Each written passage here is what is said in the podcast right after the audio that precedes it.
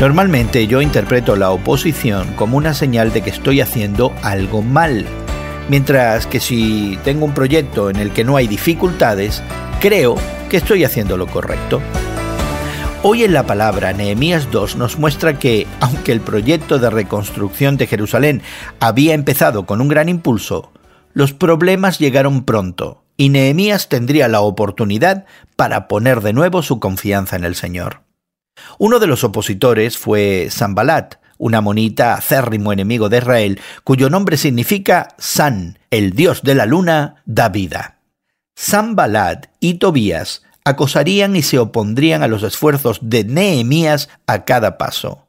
Y sí, es muy poco probable que Dios te llame a una tarea tan grande como la que emprendió Nehemías.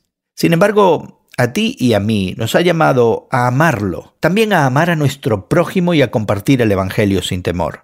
No debería sorprendernos entonces que la gente se oponga a esos esfuerzos.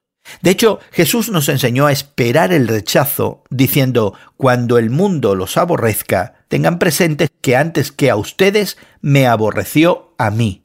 Ningún siervo es más que su amo. Si a mí me han perseguido, también a ustedes los perseguirán. ¿Has experimentado la hostilidad de otros cuando sabías que estabas haciendo lo que Dios te había pedido que hicieras? ¿Cómo respondes? No somos la excepción a la regla. Cuando difundimos el Evangelio de Cristo, sin lugar a dudas, experimentaremos resistencia. Así que no te des por vencido.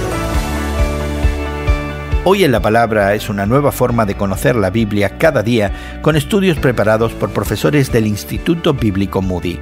Encuentra Hoy en la Palabra en tu plataforma de podcast favorita. Más información en hoyenlapalabra.org.